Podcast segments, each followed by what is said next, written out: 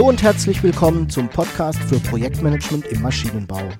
Das ist der Podcast für Menschen, die technische Produkte entwickeln. Aus der Praxis für die Praxis.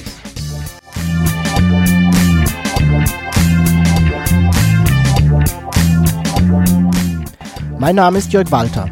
Ich bin Ingenieur und arbeite als Berater, Trainer und Coach im Projektmanagement für technische Projekte.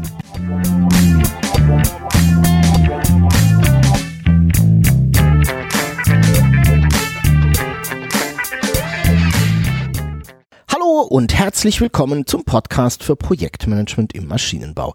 Ich freue mich sehr, dass du auch heute wieder dabei bist. Ich hoffe, du hattest eine erfolgreiche Zeit und bist mit deinen Projekten gut vorangekommen. Ich hoffe, dass du aus dem Gespräch, das ich vor kurzem mit Florian Kuhnke geführt hatte, viel Gutes für dich und deine Projekte mitgenommen hast. Ein wesentlicher Punkt war ja, zu wissen, wie wirtschaftlich ein Projekt ist. Also, wie viel Geld wir damit verdienen, wie hoch ist der Gewinn. Und hier ist dann während des Gesprächs der Begriff Projektergebnisrechnung gefallen, den ich dir in der heutigen Episode noch mal ein bisschen näher erläutern möchte. In dieser Episode wirst du erfahren, was eine Projektergebnisrechnung ist, warum wir eine Projektergebnisrechnung brauchen, was denn so alles in eine Projektergebnisrechnung hineingehört und wie du dann aus diesen Informationen eine Projektergebnisrechnung erstellen kannst. Beginnen wir doch mal mit dem Begriff Projektergebnisrechnung und den vielleicht ein bisschen aufzuklären. Was ist denn das überhaupt?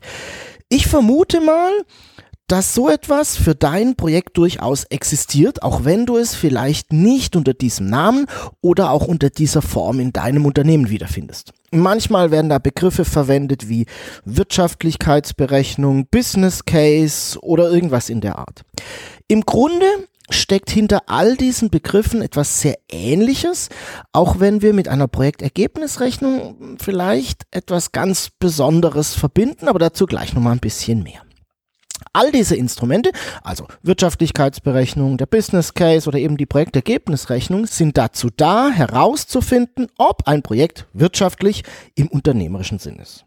Es sollen also Fragen beantwortet werden wie wird damit Geld verdient? Also erzielt dieses Projekt einen Gewinn und ist dieser Gewinn groß genug? Wie lange dauert es, bis ich das Geld, das mich das Projekt kostet, auch wieder zurückbekomme? Welches wirtschaftliche Risiko steckt hinter dem Projekt? Und so weiter und so fort. Die Projektergebnisrechnung betrachtet dabei ein Projekt also aus wirtschaftlicher Sicht. Aus der Sicht von Kosten, Umsätzen, Gewinn und wirtschaftlichem Risiko. Wenn ich an eine Projektergebnisrechnung denke, dann habe ich etwas ganz, ganz Bestimmtes im Kopf, das sich mh, mm, oft von den Instrumenten, die du in deinem Unternehmen hast, vielleicht so ein Business Case, ein klein wenig unterscheidet. In einer Projektergebnisrechnung wird nämlich ein Projekt betrachtet wie ein einzelnes Unternehmen. Oder besser gesagt, wie eben ein Unternehmen, das lediglich ein einziges Projekt hat. Hm, das macht deshalb Sinn, weil mit dieser Sichtweise alle Faktoren, die auf die Wirtschaftlichkeit eines Projektes Einfluss haben, auch berücksichtigt werden und nicht irgendwie einige einfach so vernachlässigt werden. Welche das sind, das erkläre ich dir, wenn wir gleich mal darüber sprechen, was denn so alles in eine Projektergebnisrechnung hineingehört. Fassen wir also nochmal zusammen. Eine Projektergebnisrechnung ist eine Wirtschaftlichkeitsbetrachtung. Also die Wirtschaftlichkeitsberechnung eines Projektes, die ein Projekt so betrachtet, als wäre es ein Unternehmen mit nur einem einzigen Projekt. Hört sich ziemlich komplex an, wirst du vielleicht denken. Ein Projekt aus dieser Sicht zu betrachten, ist es nicht wirklich, kommen wir aber auch gleich nochmal drauf. Warum sollten wir also so eine Projektergebnisrechnung erstellen? Wozu brauchen wir die denn? Um diese Frage zu beantworten, müssen wir vielleicht noch mal kurz darüber nachdenken, warum wir eigentlich Projekte machen.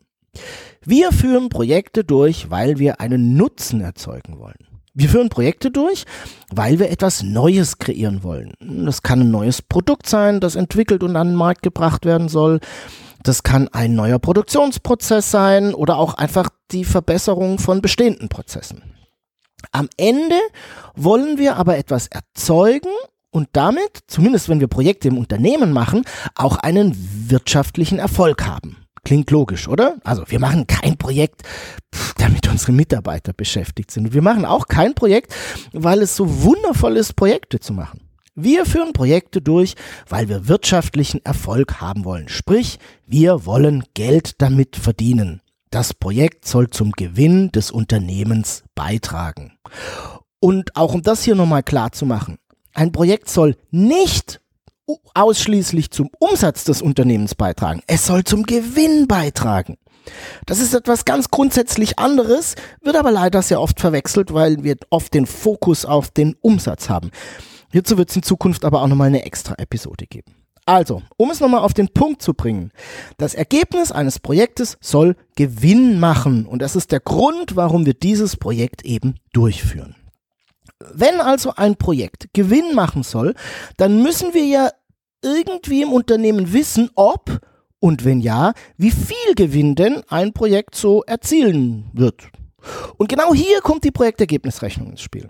Da die Projektergebnisrechnung ja die wirtschaftliche Betrachtung des Projektes ist, also eine Bewertung, ob mit dem Projekt Gewinn erwirtschaftet werden kann, ist sie also auch das passende Instrument genau für diese Frage. Erwirtschaftet das Projekt Geld?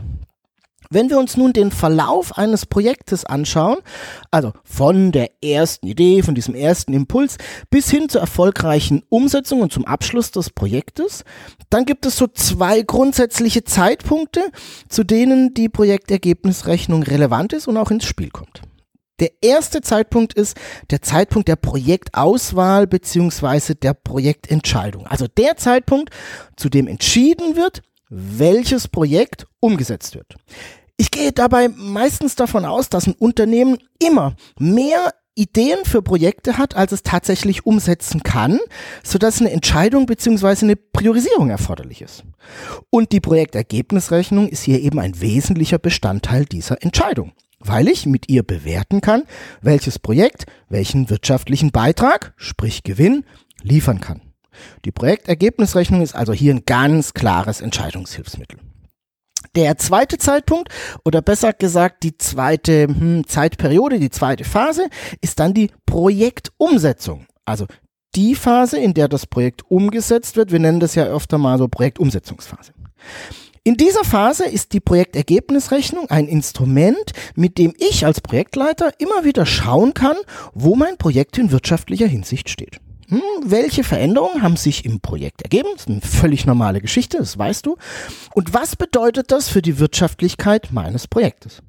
In dieser Phase ist dann auch die Frage der Cost of Delay, wie ich sie in den letzten Episoden mit Florian diskutiert habe, eben wieder beantwortbar, was dazu führt, dass ich bessere Entscheidungen treffen kann und so weiter. Darfst dir gerne dazu nochmal die letzten beiden Episoden anhören. Die Projektergebnisrechnung ist also ein Instrument, das mir bei, zum einen bei der Auswahl der Projekte hilft und zum anderen dann auch noch im weiteren Verlauf des Projektes eine Information liefert, wie sich denn die Wirtschaftlichkeit meines Projektes verändert und auch hier wieder eine Grundlage für Entscheidungen ist. Kommen wir mal zu der Frage, was denn so alles in eine Projektergebnisrechnung hineingehört. Ich hatte ja bereits beschrieben, dass eine Projektergebnisrechnung ein Projekt so betrachtet, als wäre es ein Unternehmen mit nur einem einzigen Projekt und vor diesem Hintergrund ergibt sich dann eben einfach eine Liste mit, ja, wie soll ich sagen, Eingangsinformationen, Eingangsgrößen, die für eine Projektergebnisrechnung eben wichtig sind. Gehen wir es einfach mal so gemeinsam durch. Ähm, die erste Eingangsgröße ist, sind die geplanten Absatzmengen. Also, welche Stückzahlen sind in den kommenden Jahren nach Abschluss des Projektes denn so geplant? Was denken wir denn da? Was ist, was ist denn da so unser Vorhaben? Handelt es sich nur um die Stückzahl 1, das haben wir so auf dem Anlagenbau, dann ist die Frage relativ leicht zu beantworten. Das zweite, was in die Projektergebnisrechnung eingeht, sind dann selbstverständlich die Preise. Also, welche Preise sind denn geplant zu erzielen? Und wie werden sich die Preise über den Lebenszyklus des Produktes entwickeln? Steigen die an oder fallen die ab? Und vielleicht auch noch in welchem Maß? Die dritte Eingangsgröße sind dann die Entwicklungskosten. Also, welche Kosten entstehen, damit das Produkt, das den Umsatz dann später auch erzeugen soll, ähm, ja, entsteht. Hier kannst du einfach die Zahlen aus deinem Projektbudget nehmen. Nochmal zur Erinnerung, es gibt Personalkosten, die entstehen aus unterschiedlichen Bereichen und Abteilungen. Es gibt Sach Sachkosten, das sind dann zum Beispiel externe Kosten, aber auch ja, Materialkosten, die eben für die Entwicklung erforderlich sind und so weiter und so fort. Wie du zu den Entwicklungskosten kommst, habe ich dir in der Episode 18, so ermittelst du die Kosten deines Projektes, schon mal beschrieben. Einfach da nochmal reinhören. Dann gibt es noch etwas, das ebenfalls in der Projektergebnisrechnung Einzug finden sollte, das nennen wir Entwicklungserlöse. In manchen Projekten gibt es das. Das kann dann zum Beispiel sein, wenn wir Prototypen oder Muster an unseren Kunden geben und dafür Geld bekommen, also diese Muster tatsächlich auch verkaufen. Das könnten aber auch zum Beispiel in Anspruch genommene Fördergelder sein oder irgendwas in der Art. Also Erlöse, die während der Projektumsetzung ähm, quasi in das Projekt reinkommen dann solltest du natürlich die Herstellkosten deines Produktes kennen. Das sind die Kosten, die für die Herstellung der Produkte oder eben das Produktes, wenn es nur eines ist, auch anfallen. Und hier gibt es ja in der Regel eine Entwicklung über die Jahre. Ne? Also die Herstellkosten sollten bei einem Serienprodukt über die Jahre hinweg geringer werden, dass sich ja Mengeneffekte einstellen und so weiter und so fort. Auch diese Betrachtung solltest du bitte anstellen. Die sechste Eingangsgröße in die Projektergebnisrechnung sind dann Investitionen. Für manche Projekte sind Investitionen erforderlich. Manchmal fällt diese Investition eben an, um die Entwicklung machen zu können. Zum Beispiel ist mal ein Prüfstand oder irgendwas in der Art, ein Messgerät, solche Dinge. Oder es sind eben Investitionen, die für die Herstellung des Produktes erforderlich sind. Ähm, also irgendwelche Fertigungseinrichtungen zum Beispiel. Die sind in der Projektergebnisrechnung ebenfalls beide zu berücksichtigen.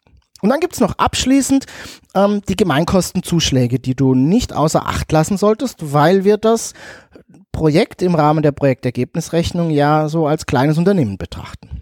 Nicht alle Kosten, die entstehen, werden nämlich im Projekt direkt geplant und da auch rein verrechnet. Wir haben sowas wie Gemeinkosten, das sind dann in der Regel Zuschlagssätze.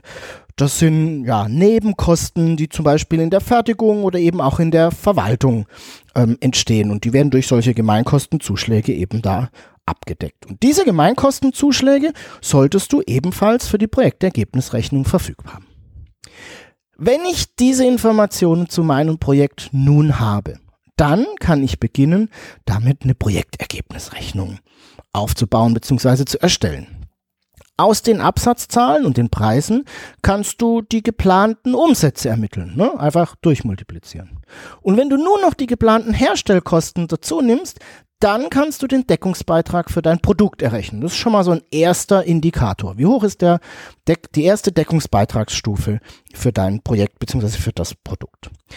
Im nächsten Schritt kannst du dann noch die Entwicklungskosten und die Entwicklungserlöse mit einbeziehen und verrechnen und so erhältst du dann eben die nächste Deckungsbeitragsstufe. Wie viel Geld wird denn dann noch verdient? Da in vielen Projekten jedoch noch Investitionen erforderlich sind, deren Höhe das Projekt ja irgendwie erwirtschaften muss, darfst du das ebenfalls noch mit in die Betrachtung reinnehmen.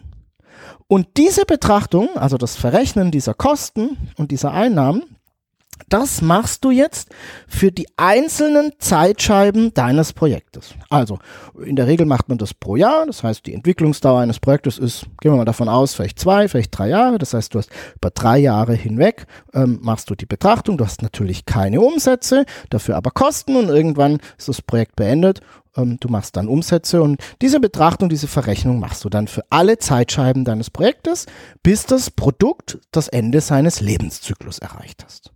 Und so ermittelst du den Cashflow pro Jahr in deinem Projekt. Klar, während der Phase der Entwicklung hast du einen negativen Cashflow, das heißt, das Geld fließt aus deinem Projekt hinaus, weil nämlich die Kosten höher als die Umsätze und die Erlöse sind. Ist ja auch logisch, zu diesem Zeitpunkt hast du noch keine Umsätze und vielleicht nur geringe Erlöse durch Musterverkäufe oder so. Und ist das Projekt dann abgeschlossen, und die Umsätze stellen sich ein, sprich das Produkt wird am Markt platziert, dann beginnt das Projekt einen positiven Cashflow zu haben.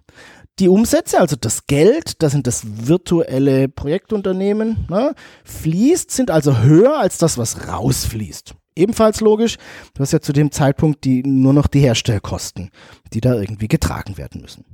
Und irgendwann, über die Jahre hinweg, hat dann dein Projekt das ausgegebene Geld wieder erwirtschaftet. Und das nennen wir eben ähm, den ROI, den Return on Invest, genau diesen Zeitpunkt. Und die Frage, die du hier beantworten darfst, lautet, wie lange dauert das denn, bis das investierte Geld für mein Projekt wieder zurückgeflossen, wieder zurückverdient ist?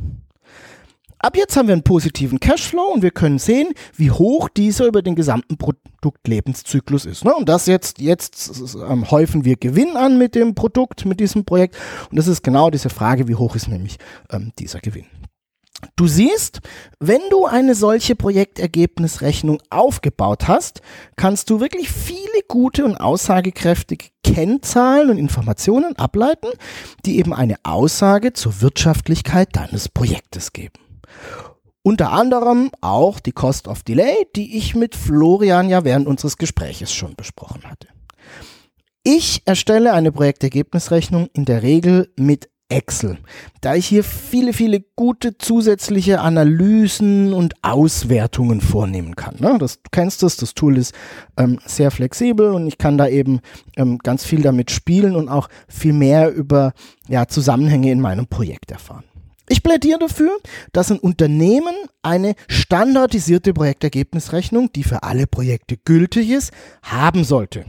Sodass, ich sag mal, der Rechenweg nicht in jedem Projekt neu erfunden werden muss und dass der auch standardisiert ist. Dass quasi die Betrachtungsweise, wie im Unternehmen die Wirtschaftlichkeit eines Projektes bewertet wird, standardisiert ist und dass ja alle auch im Prinzip den gleichen Rechenweg verwenden und wir auch so eine Vergleichbarkeit haben. Existiert solch eine standardisierte Projektergebnisrechnung im Unternehmen, sind wir dann auch in der Position, echte Entscheidungen auf deren Basis zu treffen. Und das war ja einer der Gründe, warum wir eine Projektergebnisrechnung im Unternehmen haben sollten. Ich hoffe, ich konnte dir mit der heutigen Episode den Nutzen und den Aufbau einer Projektergebnisrechnung mitgeben. Ich halte es für absolut wichtig, so etwas im Projekt zu haben, um die Wirtschaftlichkeit bewerten und eben entsprechende Entscheidungen auch herbeiführen zu können. Auch dieses Mal findest du alle wichtigen Informationen zur Episode in den Show Notes. Ich werde dir dort auch nochmal ein paar andere Episoden, die relevant sind, verlinken. Dieses Mal findest du alles unter projektmanagement-maschinenbau.de slash pmmb 074. Ich freue mich natürlich, wenn du mir deine Fragen und Ideen zum Podcast schreibst. Die E-Mail-Adresse lautet jörg.walter.projektmanagement-maschinenbau.de. Und wenn dir der Podcast gefällt, dann freue ich mich sehr über deine Empfehlungen an Freunde und Kollegen und natürlich auch über deine Bewertung bei iTunes. Ich bedanke mich fürs Zuhören, freue mich auf deine Fragen und dein Feedback. Sei erfolgreich. Tschüss und bis zum nächsten Mal. Dein Jörg Walter.